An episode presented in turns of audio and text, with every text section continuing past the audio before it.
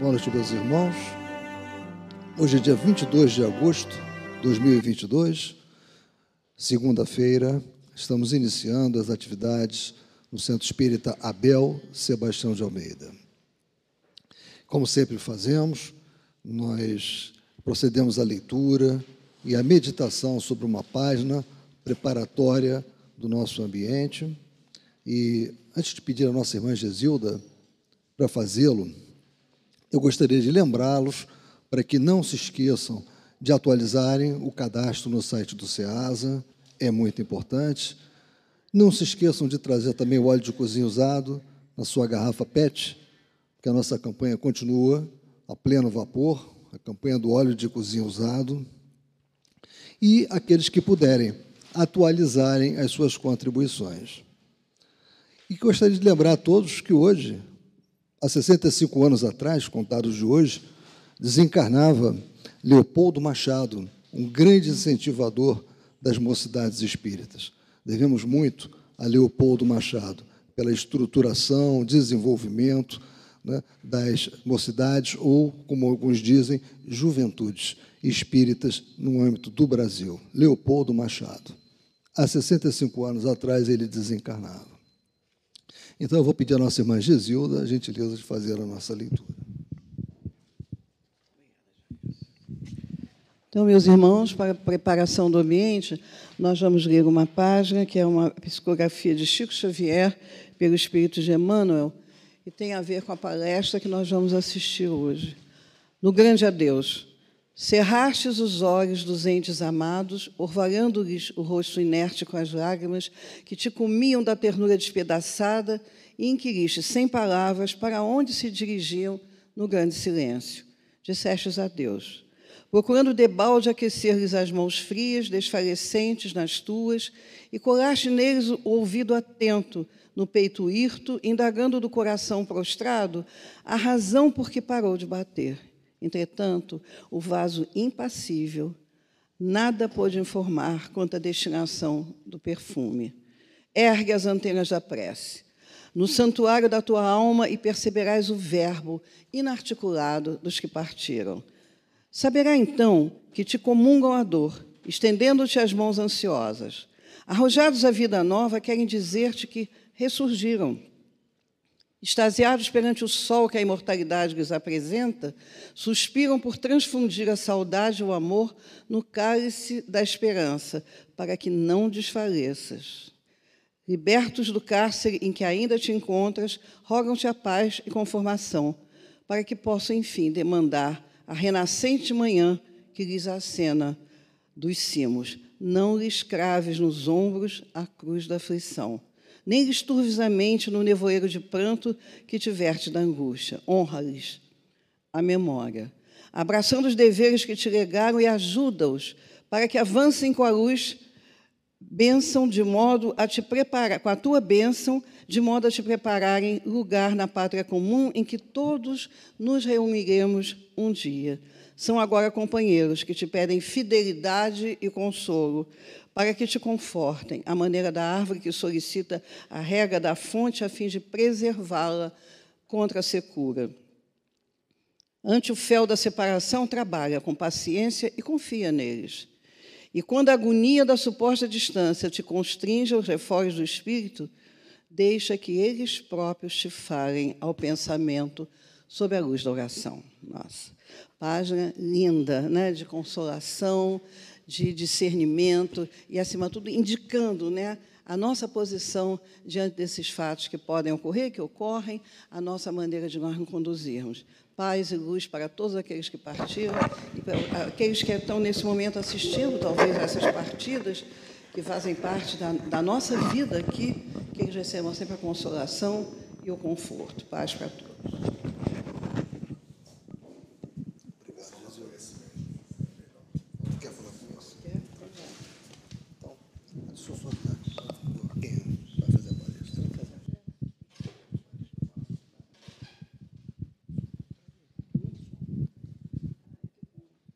Bem, meus irmãos, agora nós vamos prestar a máxima atenção no nosso querido irmão José Soares, que vai conduzir os nossos trabalhos de estudo na noite de hoje. Por favor.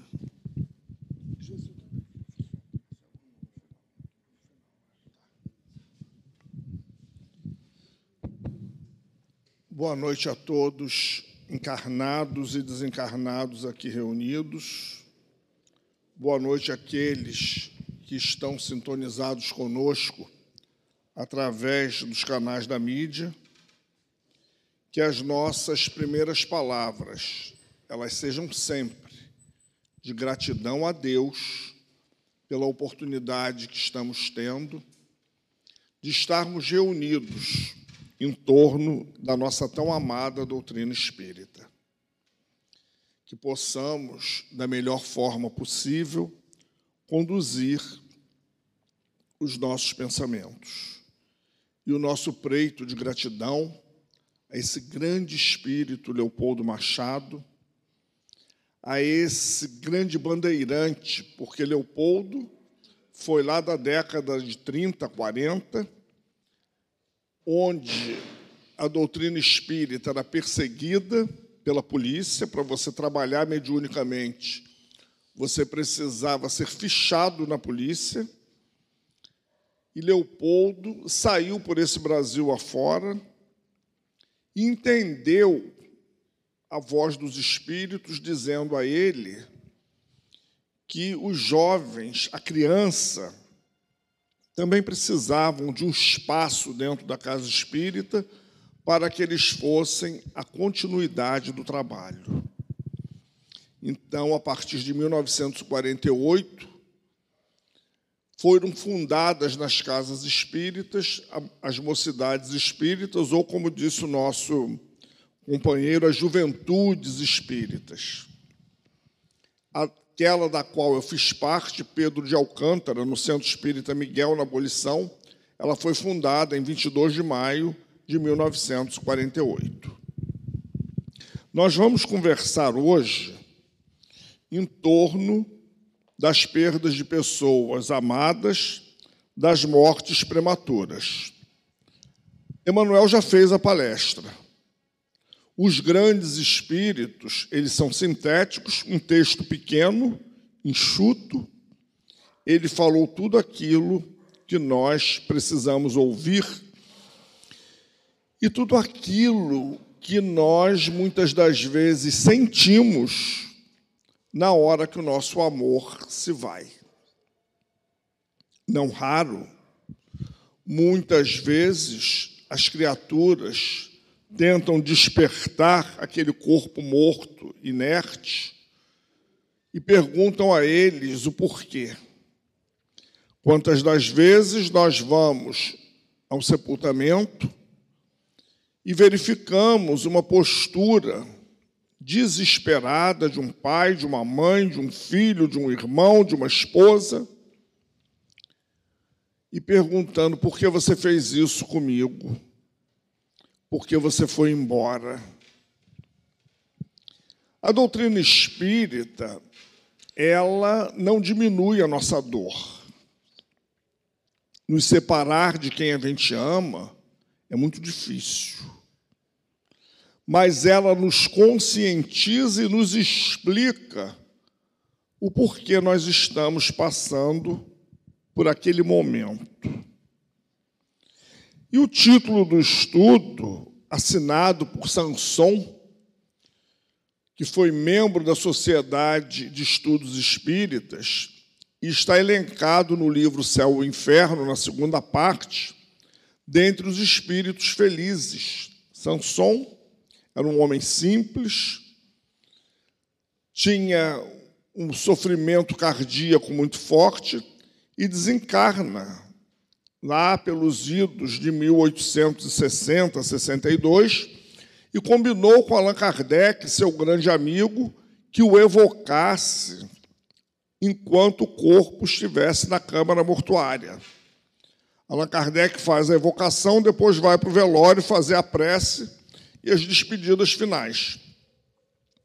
E ele se comunica, ele já sabia o que havia acontecido, ele já estava conscientizado da sua situação, graças às ferramentas que a doutrina espírita oferece.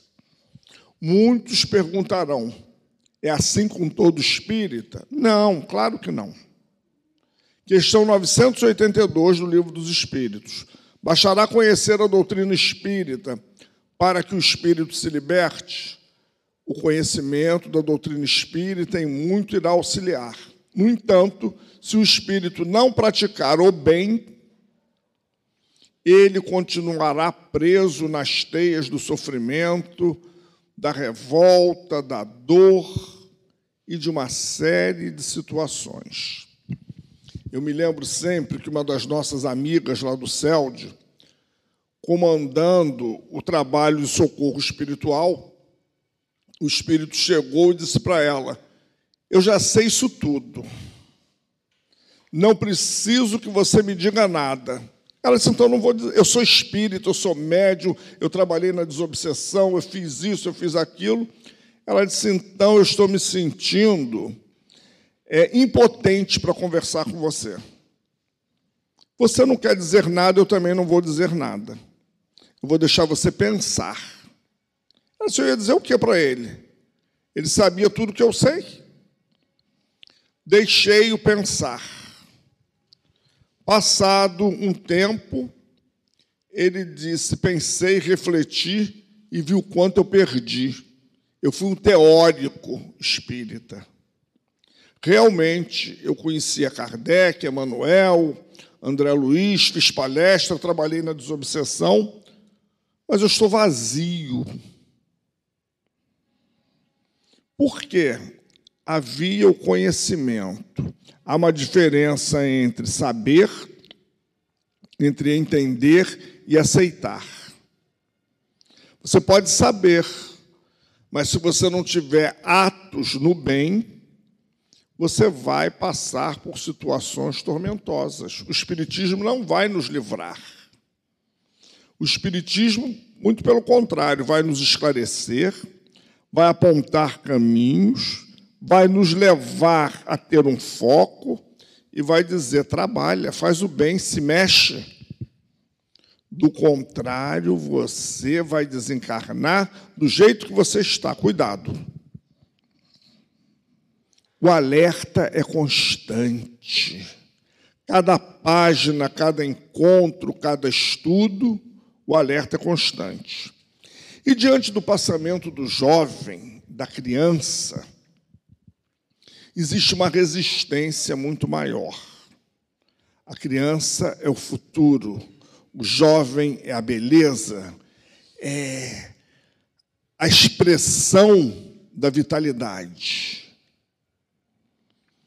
A gente não para para pensar que muitas vezes esse espírito foi retirado do corpo para ele não continuar errando ainda mais.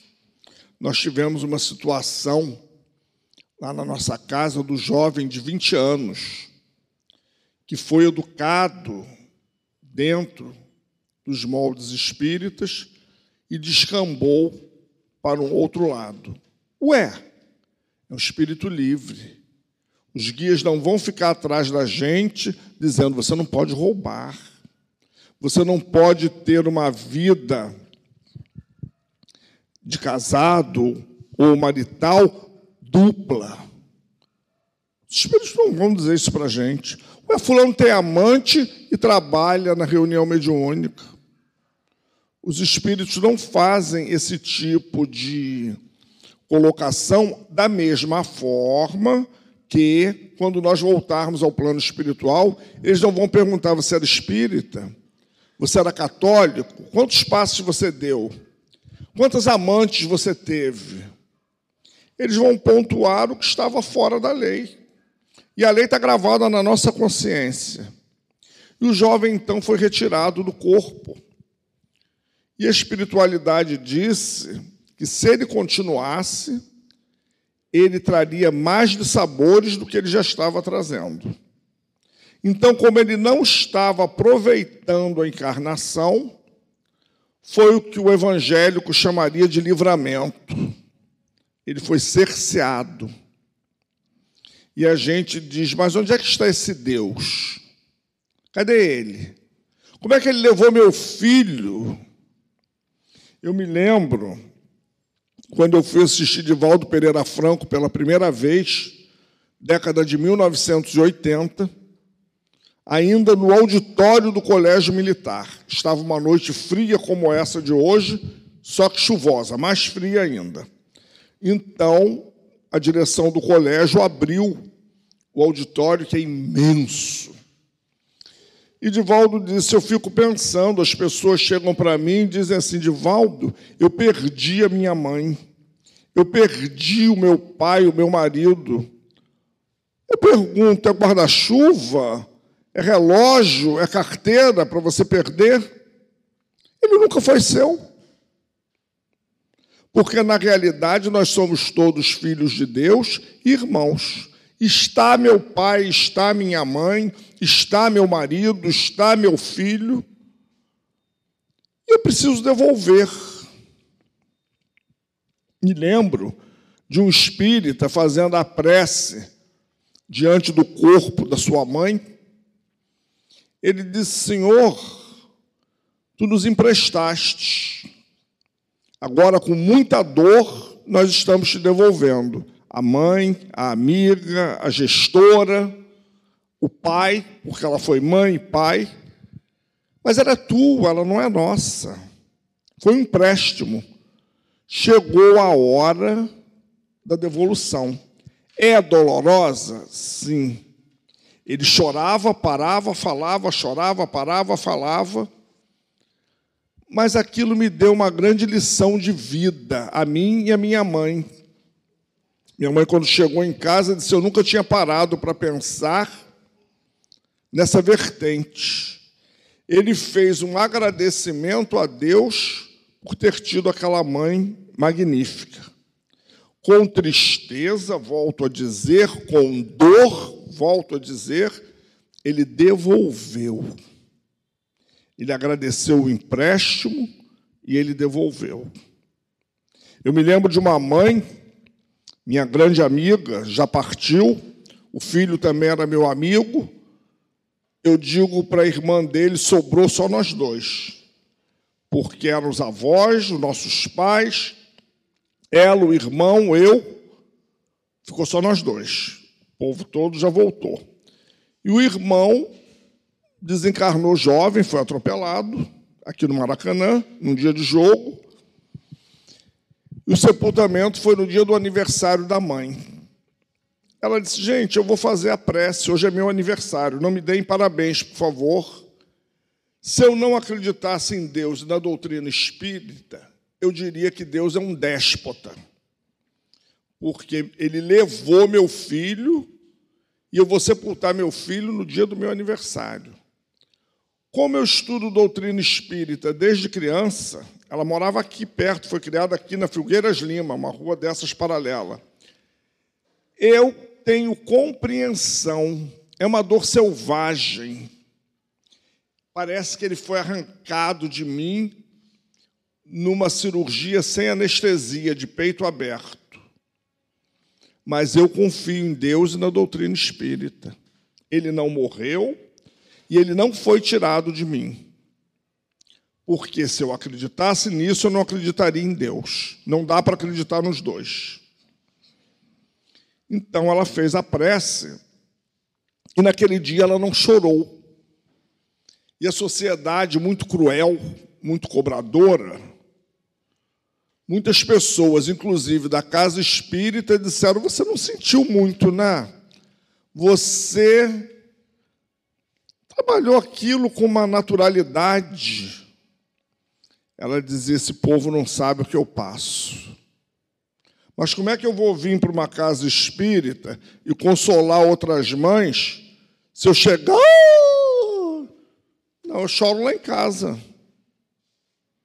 Eu choro no banho, porque aí quando eu saio, eu pinto a cara toda, a minha filha não se preocupa, o marido fica mais ou menos, a minha mãe também, e eu vou equilibrando. Mas as pessoas julgam. Se você chora muito, você não tem um comportamento de espírita.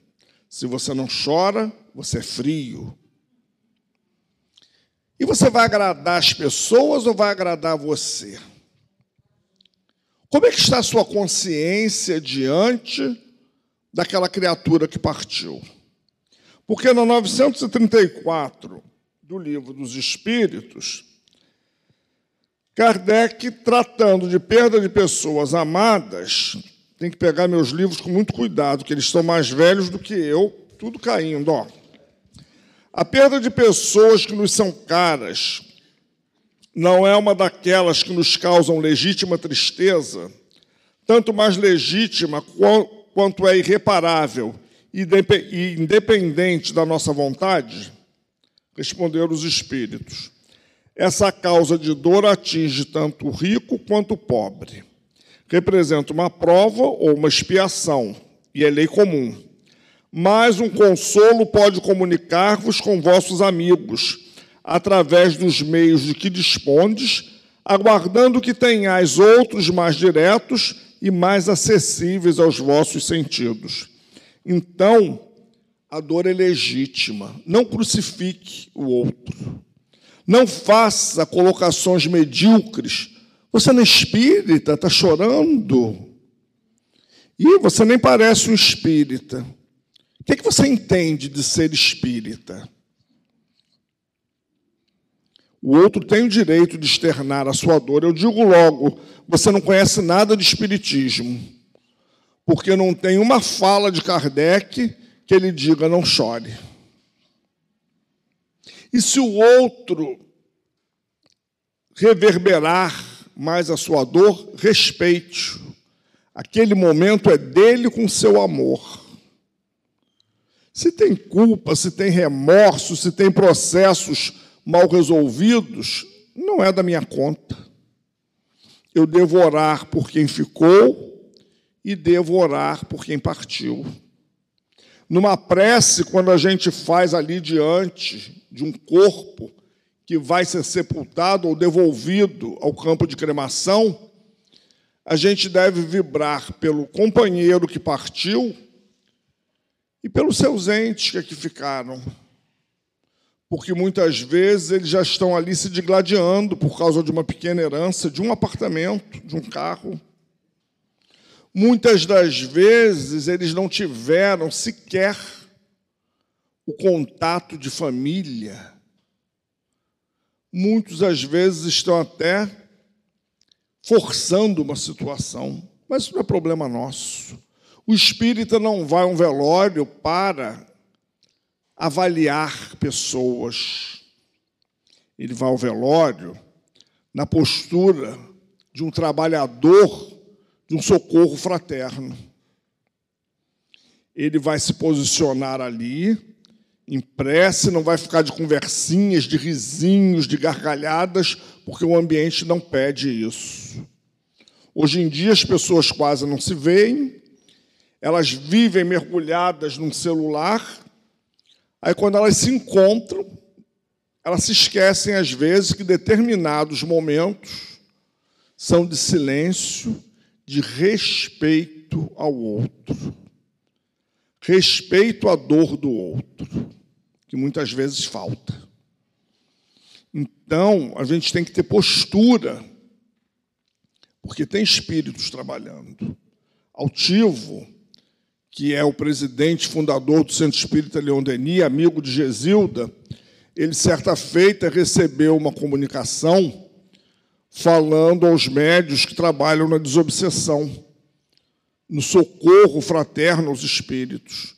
Ele disse: você tem que ir para o enterro igual você vem para cá, para esse trabalho. Preparado, disponível para doar. Preparado para você ser, de repente, o instrumento que vai ajudar a desfazer aqueles laços. Agora, se você chega lá e vai contar piada também, vai para o barzinho tomar cafezinho, vai debochar do outro, da capela ao lado. Você não está fazendo o trabalho, fica em casa. Se você não tem nada para colaborar, fique na sua casa. Não peça para sair mais cedo no trabalho ou entrar mais tarde, você não vai colaborar.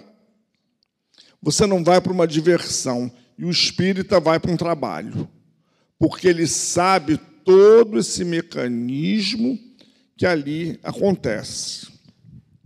Então, essa questão do respeito, ela é muito grave em qualquer uma das nossas relações.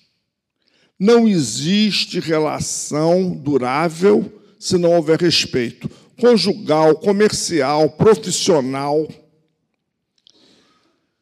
vivência diária com a vizinhança, no condomínio, na vila que a gente mora. Se as pessoas não se respeitarem mutuamente, não tem relação que dure. Você não faz uma amizade, você não mantém um casamento, você não mantém uma estrutura de uma sociedade, você não se mantém nem dentro da casa espírita. Respeito é a base de tudo. E a gente precisa respeitar o momento do outro, que não é o nosso. Mas quando é o nosso, porque a dor, ela quando está batendo lá no vizinho, cuidado, ela está chegando, está bem próxima. Na minha casa vai ter doença, vai ter desencarne, vai ter separação, vai ter problemas de sexualidade, vai ter tudo que eu vejo na casa do vizinho e aponto como pervertido, devasso, imoral, indecente. Quando chega lá em casa, não, ela era tão inocente, ela foi enganada pelo aquele namorado. Não, papai era ótimo vai para o céu quando desencarnar. Não valia nada, é, teve mil problemas de relacionamento, aí a gente quer tampar o sol com a peneira. Não precisa também esse exagero. Cada um responde pelas suas obras.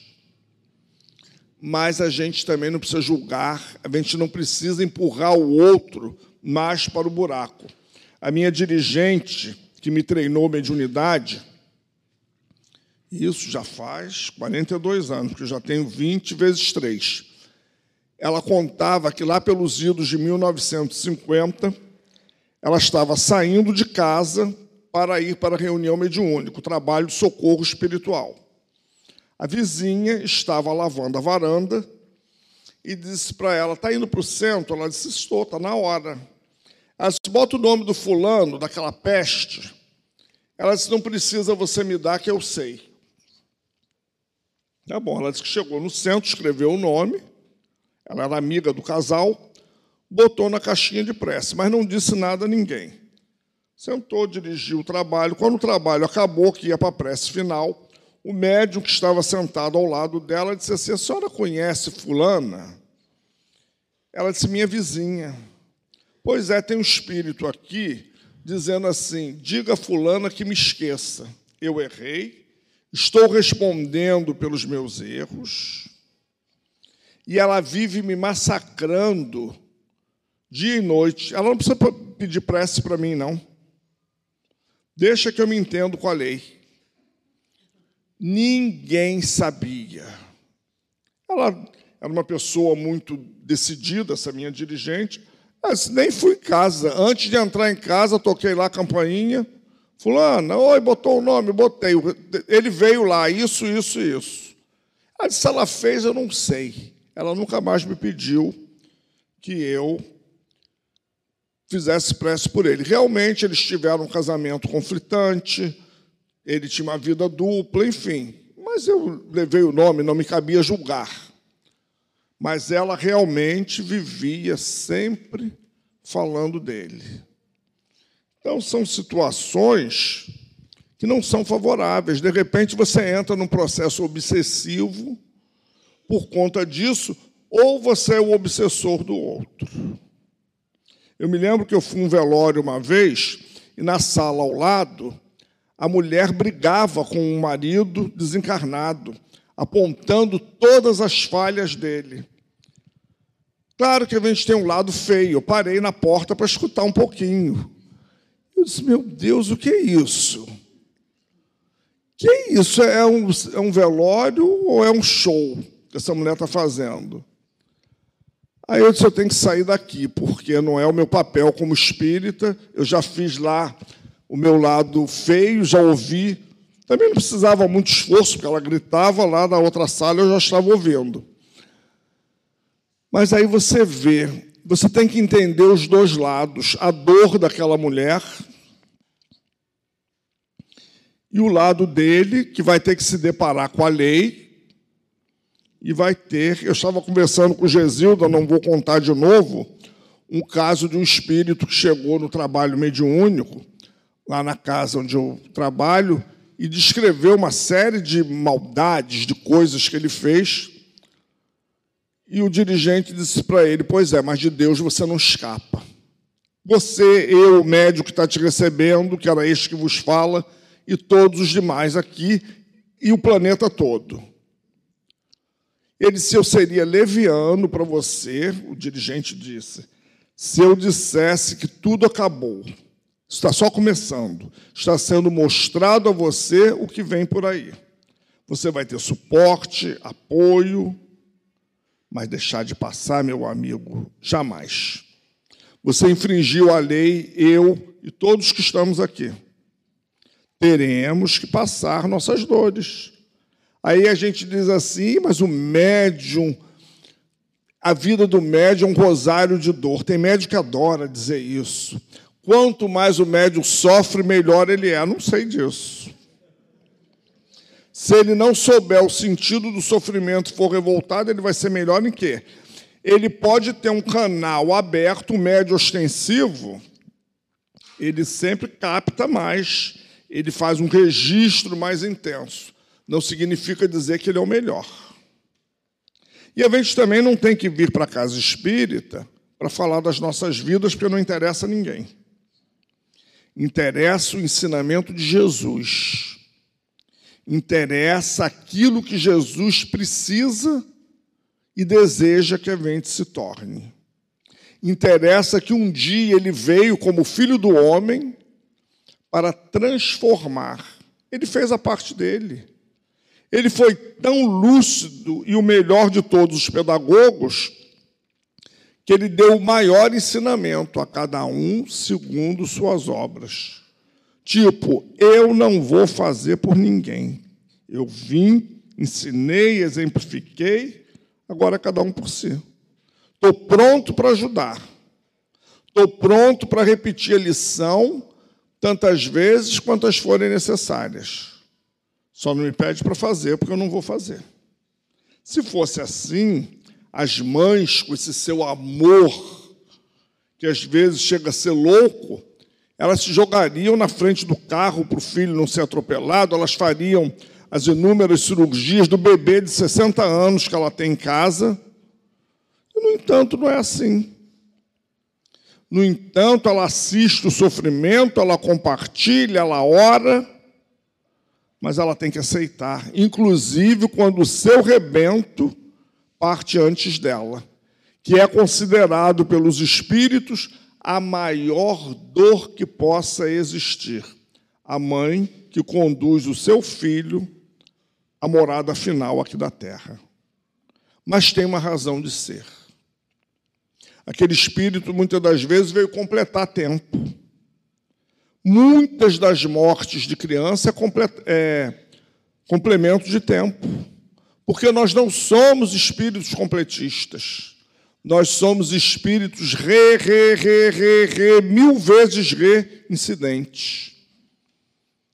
E a gente é muito mal educado para comer, para viver, a gente se atira muito e isso, muitas das vezes, diminui a qualidade de vida. Que coisa pior que dizer para um gordinho fazer dieta, gente? Pelo amor de Deus, que coisa horrorosa. Aí a gente diz comer tão bom. Pois é. Ah, mas eu tenho que aproveitar a vida até o máximo. E tenho, e tenho. E muitas das vezes a gente se desgasta até querendo cuidar do corpo numa ditadura de beleza, a gente se impõe tantos exercícios que rompe 500 ligamentos, porque o corpo só vai até aqui, eu quero ir lá na parede, porque fulano foi. Fulano não sou eu. Fulano teve uma estrutura que foi avaliada e prescrito para ele aquele tipo de exercício. Eu não tenho a idade de fulano, a expertise, a saúde, ah, mas eu quero ser fulano. Porque a gente cria normas e formas para ser feliz. Não tem fórmula. não tem simpatia. Eu hoje vivenciei uma situação na casa espírita que é até vergonhosa, mas para a gente ver o ponto que as coisas acontecem. A criatura chegou lá e disse assim para mim: Eu queria uma consulta com o espírito aqui. Eu digo perfeitamente. A senhora deseja o quê? Sumiu um dinheiro da minha conta. O senhor acha que o doutor Erma sabe onde está o dinheiro? O doutor Erma é o diretor espiritual da casa. Eu digo, claro que não, minha querida.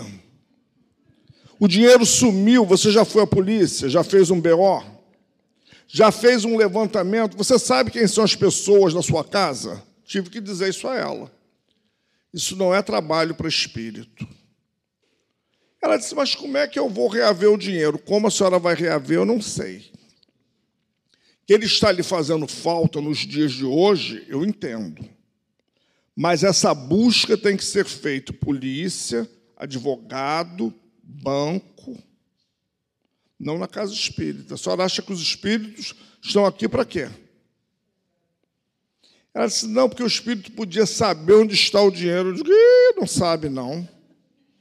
Esse dinheiro já voou, saiu da sua conta. A senhora tem filhos? É, tenho. Eu digo, ah, de repente, sumiu lá dentro da sua casa mesmo, não é mesmo? A senhora não foi à polícia, de repente sumiu lá mesmo. A senhora quer que o espírito diga onde está? Vai fazer uma busca, vai ao banco, consulta o gerente, faz um BO, busca um advogado. Agora, isso é trabalho para o espírito. É igual as pessoas, eu quero ficar bom, eu vou tomar passo, vou ficar boa. Não. Não vai ficar. O passe vai ajudar, mas você tem que fazer um tratamento, você tem que fazer uma dieta. Há pouco tempo teve uma live no YouTube de Valdo Pereira Franco. Eles tomam 26 comprimidos por dia. Chico Xavier tomava 20. Tomo passe toda semana, faço culto no lar. Todo dia recebo Joana de Ângeles. E daí? E tem que tomar vou ao cardiologista, vou ao ortopedista, vou ao neurologista e outros istas mais. E ai de mim que não vá. Que ela diz: o senhor não vai ao médico? O senhor está achando que eu sou médica? Eu sou freira, não sou médica. Não sei fazer cura. Tenho que ir. Você também tem que ir. A gente tem que acabar com essa confusão de achar que os espíritos são nossos empregados. Daqui a pouco a gente está pedindo emprego, marido, noivo, namorado, namorido. Não é função deles, gente. Não é função deles. Eu estou doente, eu vou orar com fé, vou procurar um bom médico, vou seguir aquela prescrição. Se aquilo não me agradar e eu não ver resultado, eu vou buscar outro, orando, tomando passe, água fluidificada, válido. Se eu sou católico, vou fazer minha promessa, vou rezar meu terço, válido. Agora, eu não posso querer que os espíritos façam o milagre, porque milagre não existe. Milagre é sobrenatural, é derrogação da lei. Não tem derrogação da lei. Quando acontece, é porque chegou o fim de um grande sofrimento a gente observa que aquelas curas do tempo de Jesus não acontecem mais. Elas tinham que impactar uma época, elas tinham que chamar atenção, e aqueles espíritos que estavam naquele cenário chegou o final das suas provas. Talvez um despertar para Deus. E o outro item, se fosse um homem de bem, não teria morrido. Pois é quando esses nossos irmãos, que a gente queira ou não, eles são nossos irmãos, que estão no crime, que estão em situações equivocadas com a lei, eles partem a primeira reação do homem, da mulher, não estou dizendo do espírita, não vai fazer falta nenhuma à sociedade. Se fosse um pai de família, uma mãe de família, um trabalhador, mas quem é esse cara? O ladrão? Levou dois tiros, não tinha que ter levado 25. Se a gente observar, é muito duro. A gente trabalha, vive de salário, e chega ali fora, o cidadão leva o carro, o celular, ou entra na nossa casa, rouba o dinheiro, estupra a filha, a esposa, a mãe. A gente não aceita isso com facilidade. Nem vamos perdoar essa alma. Ah, coitado, ele é meu irmão equivocado. Ainda não estamos nesse patamar. Não estamos. Mas se a gente puder colaborar, não aumentando, não incidindo, não irradiando, porque a sociedade toda está contra ele a mãe que ele matou o filho, a esposa, o filho dele, os vizinhos, os amigos, os colegas de trabalho. O cara lá do Rio Grande do Sul, que viu pela mídia, pô, mas o cara era legal, pai de três filhos, trabalhava, tinha dois empregos. Aquele cara lá que nunca te viu, que nunca me viu, vai vibrar contra o meliante.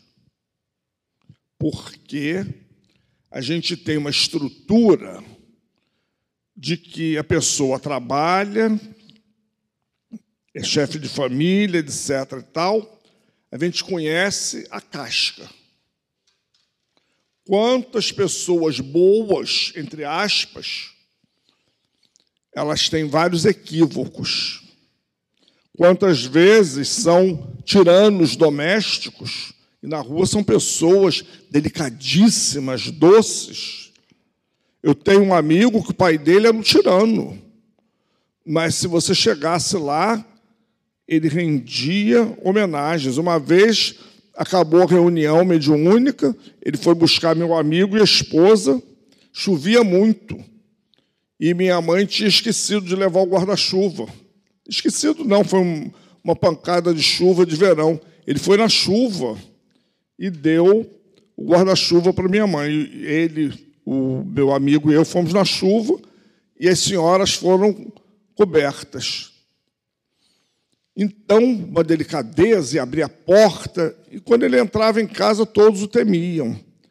Às vezes a pessoa tem aquele jeito dócil, tem o grupo do ônibus, o grupo do chope, da pelada. No trabalho tem uma chefia, é um déspota. As pessoas trabalham com ele porque precisam do emprego. Então a gente não sabe, no fundo, quem é o outro. Tem um outro detalhe. A gente não sabe as causas anteriores das aflições. Ah, a menina tão boazinha levou dez tiros, um inocente. Não tem inocente no planeta, não. Planeta de provas e expiações, ela está criança num corpo infantil, mas aquele espírito é velho e muitas das vezes velhaco. Vamos vibrar contra? Claro que não. Vamos vibrar torcendo para que esse espírito acorde, cresça, evolua. Mas não está fora da lei.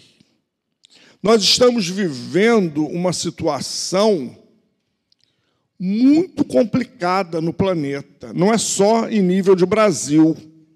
Se a gente pegar o noticiário internacional, é guerra, é bomba, é assassínio, é feminicídio, é suicídio em massa. O que é isso, minha gente? Quem são esses espíritos? E quem sou eu no meio deles? Claro que nenhum santinho nem bonzinho. Estou na casa espírita, na minha, vou para a casa dos outros fazer trabalho, vou ter que divulgar. Ainda bem que a gente está outro dia o meu chefe disse assim: você deve ser um espírito altamente devedor. Eu digo, devo ser, não, sou com certeza, mas estou devendo trabalhando. Ainda bem. Apesar da minha língua ter um chicote na ponta. Mas tudo bem. Não vem me depreciar. Mas a gente é espírito muito endividado. Hoje a gente estava num estudo lá na casa Lembrando que nós espíritas não podemos esquecer das causas anteriores das aflições.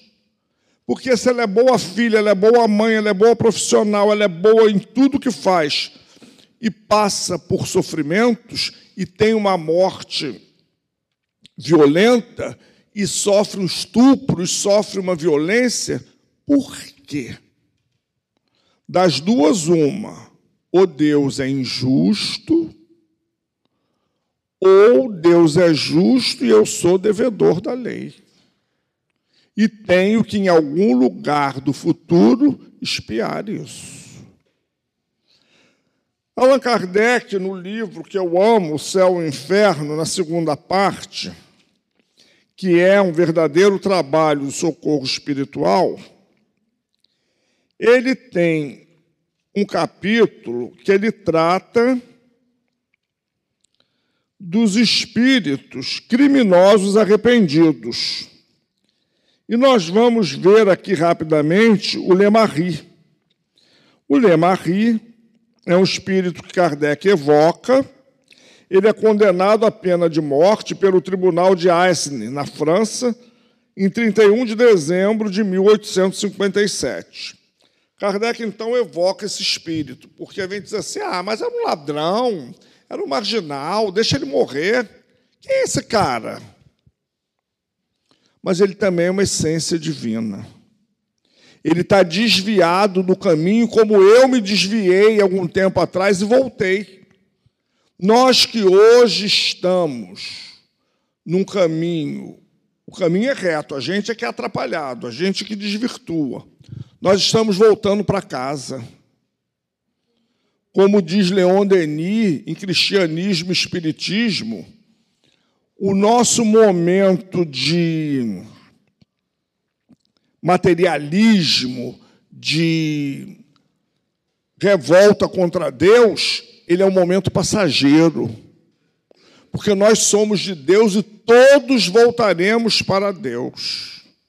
Então, Lemarri, é bom a gente que trabalha na parte mediúnica, Gesilda sabe disso, a gente conhece esses depoimentos. Quantos deles, que eram o bambambam bam, bam da violência, eles chegam na mesa mediúnica pedindo socorro, pedindo um colo de mãe. E sempre as mães, sempre a mãe vibrando, intercedendo, sempre a mãe. Eu me lembro de um trabalho que a mãe estava encarnada. E ele foi levado à casa, parecia ser uma mãe católica, porque tinha um altar, as velas acesas, e ela orando. O Espírito disse: lá, sua mãe intercedendo por você. Você a abandonou ou trocou pelo crime. Ela não trocou você. Ela não sabia onde esse espírito estava mas ela estava intercedendo e o Espírito disse: Nós ouvimos o chamado dela, levamos ela durante o sono físico e ela pediu: Resgata meu filho. Olha lá, você está aqui por causa dela, o mérito é todo dela. Nesse momento, ele disse: Deus existe. Aí ele chorou, ele pediu perdão a Deus. Aí começou a volta para casa. Porque filhos pródigos somos todos nós, eu, você, nós todos. E Deus está dando oportunidades. E quantas vezes a gente erra? Só a gente parar. Quantos anos eu tenho? Ninguém precisa dizer. Quantos anos eu tenho? Quantas vezes eu já errei no mesmo ponto? Doutor Erma tem uma mensagem que ele diz que são minutos e momentos.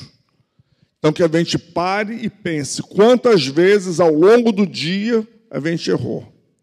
Está lavando uma louça, está vendo um filme, está antenado lá no site, mas de repente o pensamento, fulano hoje fez isso de dia, maldito. E continua lá teclando. E perdi um pedaço da série, vou voltar com ela. Porque o pensamento é rápido, é veloz, ele bate lá e ele volta também. Se o outro tiver imantado, volta para mim. E às vezes eu digo assim: Fulano é tão mal assistido. Eu penso em Fulano, só recebo coisa ruim. Será que sou eu que recebo coisa ruim do Fulano? Ou será que é minha voltando para mim? Eu mandei, ele está blindado e voltou para mim. Então, o Lemarri, o Lemer, Lemarie, não, Lemer, Kardec pergunta: que sentimento você tem ao nos ver? Vergonha. Você tem discernimento? Sim. Então ele sabia que ele era um criminoso.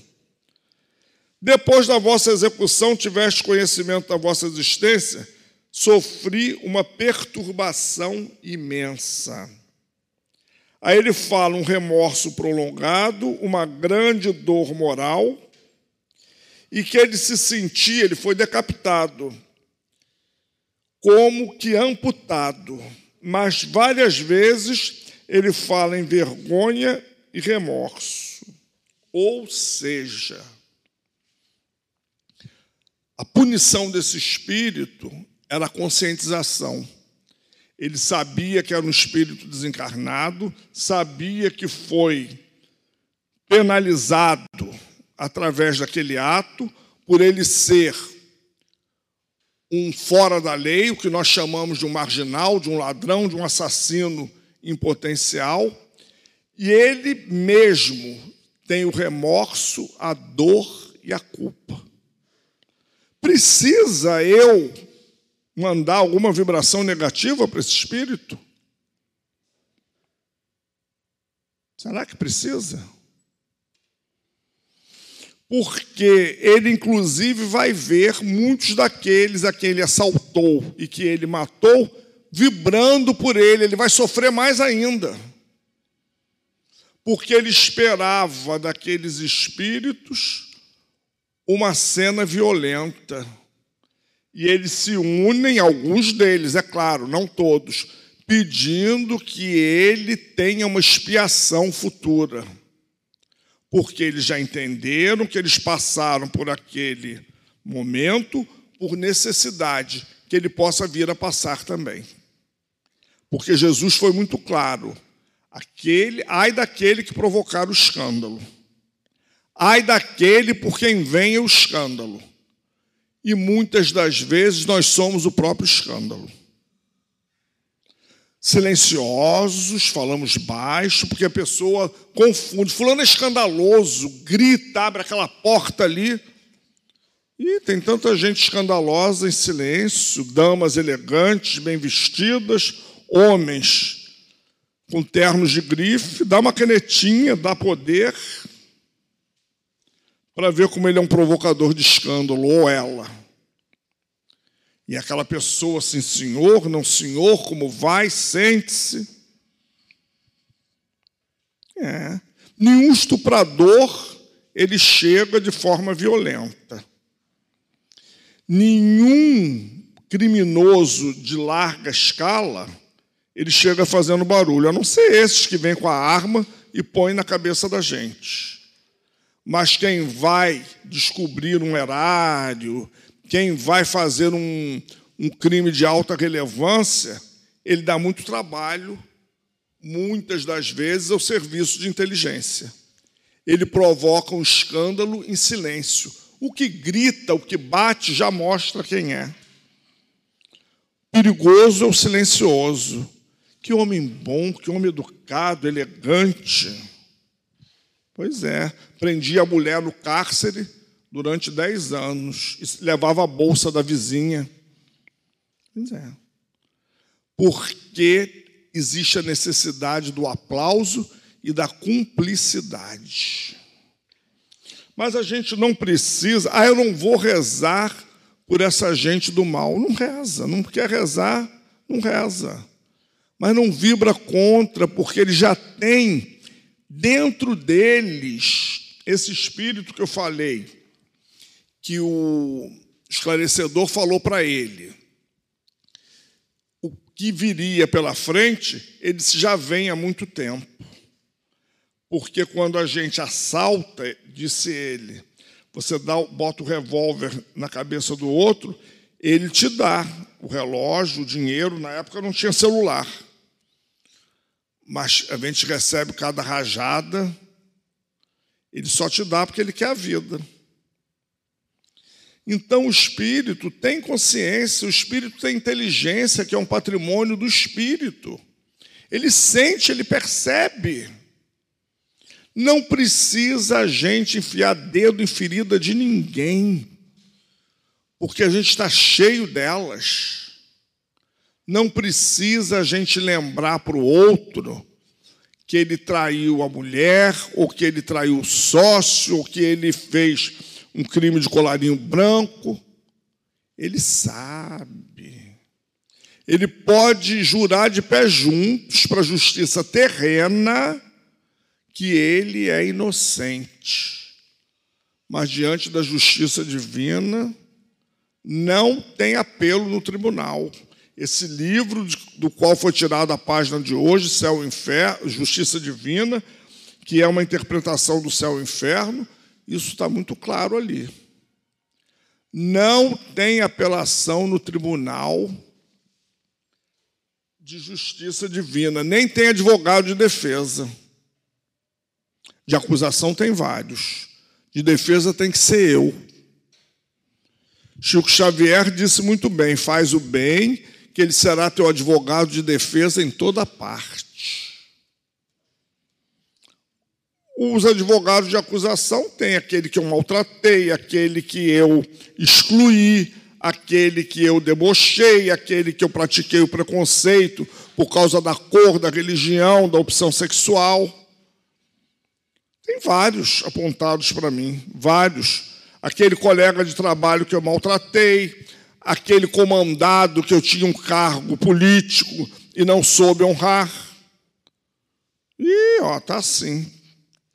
Advogado de acusação tem várias mãos apontando. Olha lá ele, voltou.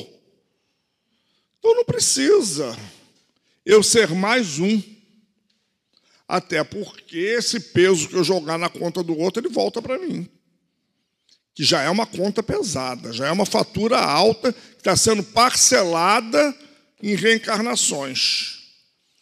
É um cartão de crédito que a gente vai pagar, sabe-se lá Deus quanto. Tem juros? Tem. Tem correção? Tem. Cada vez que a gente erra diante da lei, volta o erro. É complicado. Mas é uma matemática justa. Segundo os espíritos, a única matemática perversa é a do suicida, porque ele volta milhões de vezes ao mesmo ponto. Agora, de nós outros, não é justa. Difícil de aceitar, é duro. A tendência do mal, do crime, estava na minha natureza, diz ele. Ele não teve uma educação, ele não teve família, mas muitos têm. Mas só eu poderia corrigir o mal da minha natureza. Não acreditava em Deus, que é um outro problema que dificulta as coisas, porque quando eu acredito em Deus, eu fico mais leve.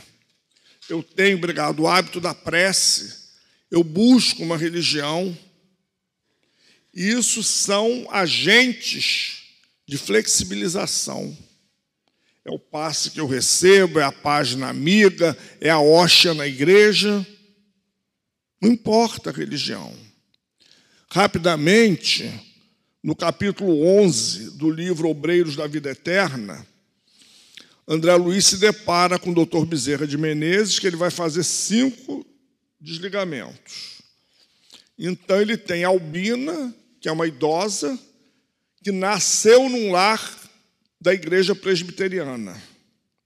Ela é responsável pela mocidade, pela juventude e pela infância da sua igreja durante décadas e é amiga de Dr. Bezerra de Menezes. Quando ela sai no seu transe, ela diz que viu o Espírito Santo. É Dr. Bezerra. Tem Adelaide, que é a fundadora de uma instituição, de um orfanato, que é médium espírita, inclusive dá voz ao Dr. Bezerra de Menezes. Tem Cavalcante, um católico. Tem Fábio, que não tem religião, mas que vai desencarnar na década de 1940, tuberculoso, vai deixar um filho de oito e outro de seis, e ele faz um ciclo de orações, que seria o nosso culto no lar, com o Novo Testamento. E tem um outro médium, espírita que não tem a projeção de Adelaide.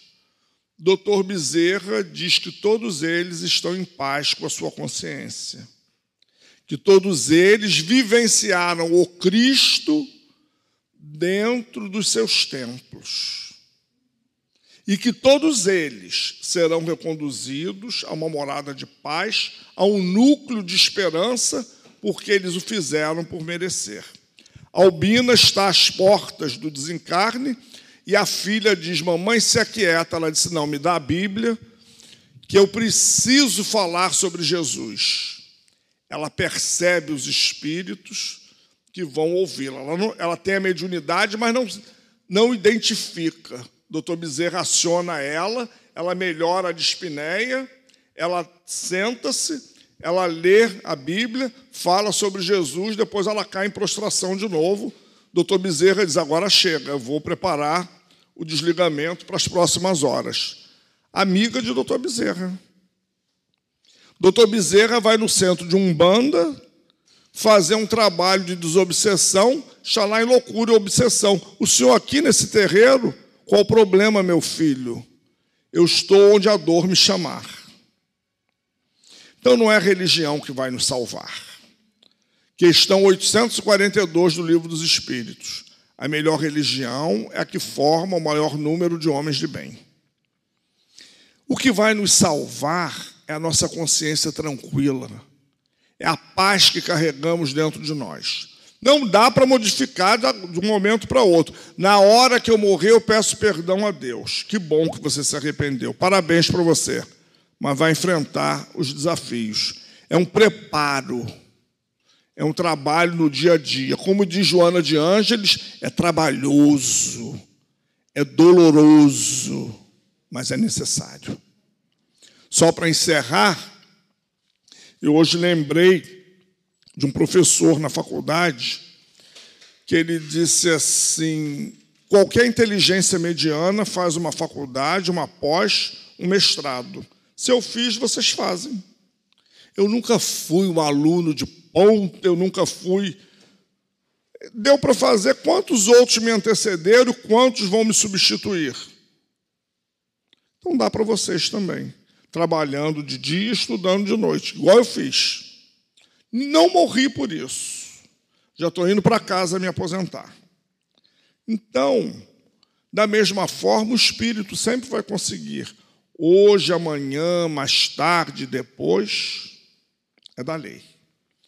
Então, quanto aos nossos companheiros criminosos, a lei vai agir sobre eles.